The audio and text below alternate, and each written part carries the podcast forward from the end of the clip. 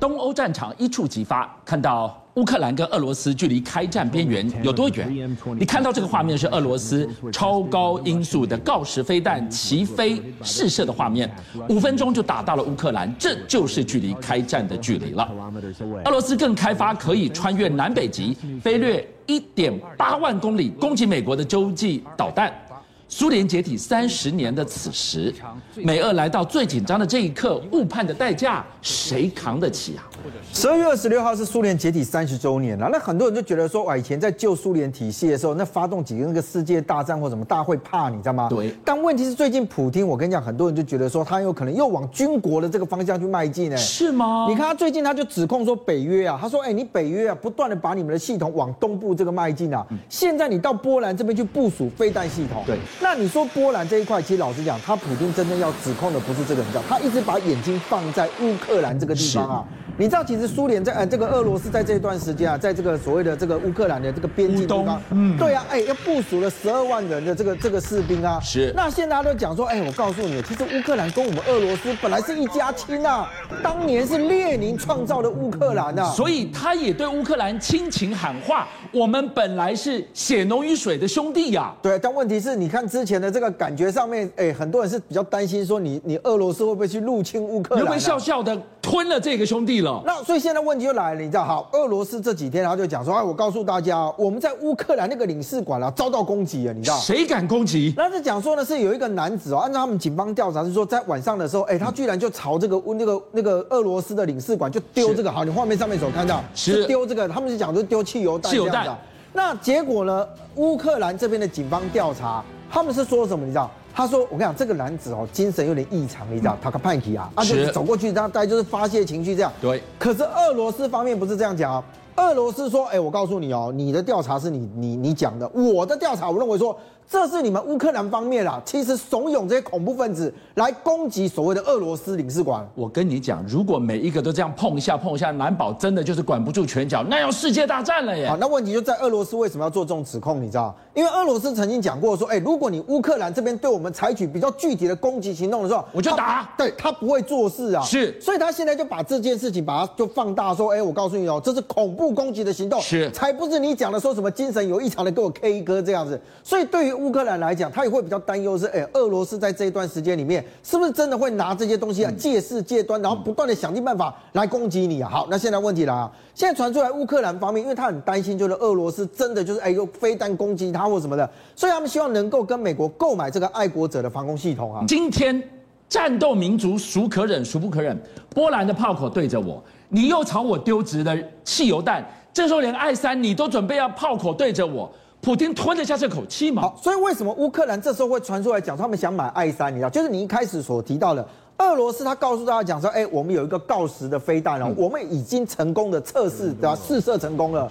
那画面上面所看到，事实上你会看到，它一一开始打出这个发射管之后，它会进行二次的点火，是再让它加速进去。对。可最大的差别是什么？因为它这是属于滑翔式的这个所谓的锆石飞弹，也就是呢，它某种程度它的速度上面第一个快，第二个呢，它是可变速的，哎，而且它可以可变那个可变轨。那它那个以这个俄罗斯来讲，他说，哎，我的这个飞弹呢，我的这个速速度大概达到。五马赫左右，所以对于俄乌克兰来讲，哎，你一天到晚在那边试射飞弹，还告诉我讲说你都研发成功，诚如你刚刚所说的，哎，这个速度跟它的时间，可能让乌克兰来乌克兰来讲，他会感到非常大的压力，所以才会有这个说，哎，他们也想要买爱国者防空系统这样一个说法的传出。现在的鋯石试飞成功，还不是真正最大的噩梦，这个是多枚齐射飞到乌克兰五分钟，开战的距离就是五分钟的时间。那如果这个不是最大的噩梦，什么是最大的噩梦？老美最怕的是这个武器、啊，没错。那事实上呢，我们现在在讲传统的，不管你是什么飞弹啊、导弹啊，大概你就是发射完了之后，它大概会呈现一个弹道的一个状态。对，我可以预期。是，可是现在呢，这个美国的智库他讲说，哎，中国大陆跟俄罗斯啊，他们也知道说你会用这种所谓的拦截的系统嘛，嗯、所以他们开始发展一种叫做制空弹药啊。这是什么东西？好，所谓的制空弹药，就你画面上面所看到的哈，这个其实是俄罗斯研发了一个叫做柳叶刀的无人机啊。哦。可是我讲无人机的时候，你都会发现。它的怎么长得这么奇怪？长得很怪，对不对？对，它比较像是第一个，要么像飞弹，它又不像飞弹。第二个，它的那个前面那几个 XE，你会觉得好像我们介绍过那个忍者飞弹，有没有？是，就前面有这个旋翼可以这样。好，它的其实最大的差别是什么？叫它把这个所谓的飞弹也好，炸弹也好，把它跟无人机作为结合，它有一点像无人机的尾翼。好，那更明白的说，它其实可以像无人机的方式来作为操控。那我们过去所有的这个飞弹或什么发射完了之后，因为它可以计算嘛，对，所以这个东西你如果计算得当，某种程度你大概可以拦截得到，只是你的成功率大概有多少。所以我一发拦截不中，我可能就拦发个两枚，那不然就是爱三，我就弹幕去拦截你，我就去拦截你。可是当你做到制空的概念是什么？你知道？好，我今天发射上去之后，我在空中我可以停留了，我可以寻找目标了，我可以等到我想要攻击你的时候，我再攻击你啊。他说，哎，他的作战半径大概有四十公里的，最重要是他的俯冲速率可以达到一小时三百公里啊。那如果就短时间的这个冲刺来讲，你等到你发现他要来攻击，你在画面上面所看，事实上那个那个整个柳叶刀的那个大体型大小真的还不大，你知道吗？那你怎么透过现在的防空雷达去对它进行辨识？是，而且俄罗斯不止做这个，你知道俄罗斯它还有一个 KUBBLA 的这个所谓的巡飞弹啊。是。那这个巡飞弹的概念，你像画面上面所看，它更不像个飞弹了。这个总是飞机了吧？它总是个飞机，对不对？是。我跟你讲，它就是飞机结合了这个所谓的飞弹啊。长这个样子。好，所以你可以看得到，它其实其实哦，他们最重要的是说，它很像是以色列所做的这个时候哈比自杀无人机，嗯、而且你看它比较特别的是，它采用三角翼的这个布局，所以当它做这个三角翼的时候，你会觉得它是个飞行器，对不对？嗯、可是它最大的差别是什么？它的时速一百三十公里之外，嗯、最重要的是它可以跟多架的这个所谓的这个这个 KUB 的 BLA 巡飞弹是搭配作为蜂群战术。哦，所以我虽然就是说，哎，我只有一件，大家会觉得说，那他把无人机跟飞弹结合起来，它的杀伤力一定不是很大嘛？嗯、可是问题是，当我做蜂群的时候呢？嗯我一次好几架，我可以同时攻击多个目标的时候，那它会变成是什么？你讲，您刚刚特别说的好，你说爱三可以呈现弹幕式的去攻击、去击毁人家的这个所谓的来袭的飞弹，对，我也可以用这种弹幕式的方式，大面积去摧毁我的目标啊！是，所以我们现在看到的巡飞弹会是老美心中最大的梦魇吗？还没完，普丁大帝呢，真战斗民族不是喊假的，他现在就要打造一个全民皆兵的。俄罗斯，事实上我们在讲说全民皆兵的概念，很多人就觉得说啊，你这个成年的男子啊，或者女孩子现在当兵，理论上来讲都能接受。发到战那个战时的时候，大家通通都躲不掉，对不对？可是俄罗斯做的比较不一样，他现在开始的是他往青年军这一块去着手啊。那这个当然差别是什么？你知道，因为普京在前一阵子有放出一个讯息，他说：“哎，我对你北约不满，所以刚刚才有乌克兰这个事件嘛。可是呢，普京就讲说，我现在跟你北约谈哦，如果我谈不拢的话，很简单，我会采取一些方式。什么方式？那你对你第一个一定会这样问的。是，普京没告诉你，他说，但是我我采取的方式是军方建议的。”那你想想看，用军方来建议，那代表是军方会跟你讲说，哎呀，不要了，没事了，没事，我们往后退嘛。当然不可能，那军方一定稍微比较强硬嘛，哈。所以你对，所以你在画面上面就看到了，他们现在在俄罗斯啊，把他们军事教育往下扎根去了。他把让这个青年学生啊，他本来应该在学校念书，他说我我跟你讲哈，我们来办一些战斗营，所以你体能战绩这些，包含武器的使用，我全部都给你来，你知道。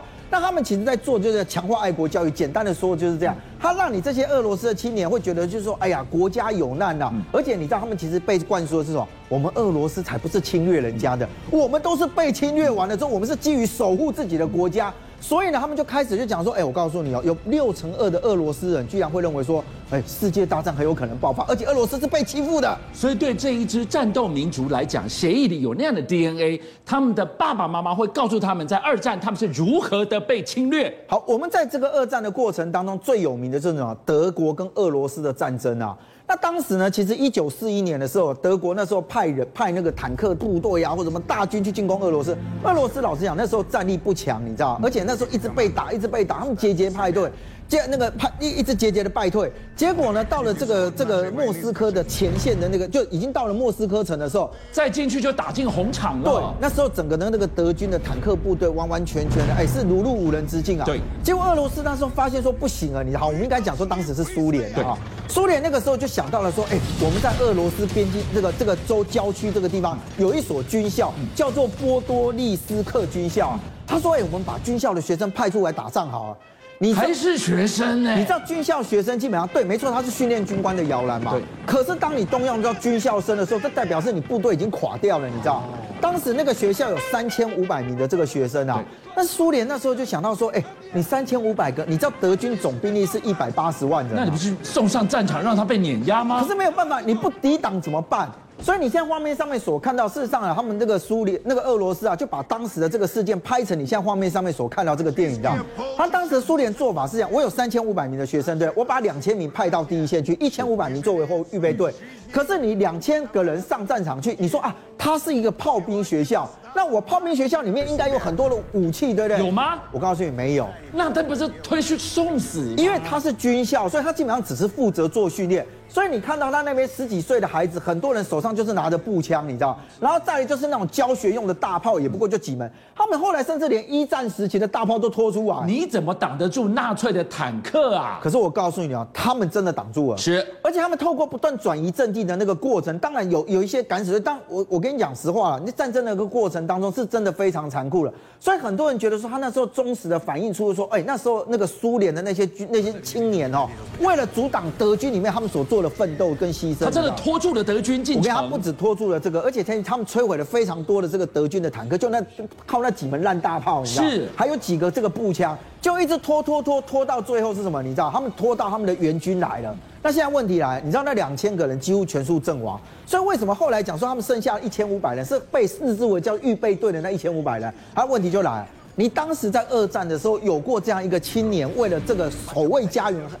把德军给抵掉、打掉的这个概念，所以唯有相信有啊，以战才能止战，是，这就是斯拉夫恐怖的战斗民族啊，没错。所以你看到普京现在为什么把他爱国教育往下推？是，哎，他们这种希那种军国，哎，也不能讲军国，就他们希望做的这个爱国教育，甚至他们讲说有那个女学生啊，是，他本来是学音乐的，你知道，他说音乐也不学了，他说没关系，我来学拿怎么怎么拿枪，我来学怎么音乐美少女变成女金刚了。对啊，那没有办法，因为其实对他们来讲，哎，现在俄罗斯是属于被欺负的。那个北约什么，大家都围着俄罗斯转。邀请您一起加入五七报新闻会员，跟俊相一起挖真相。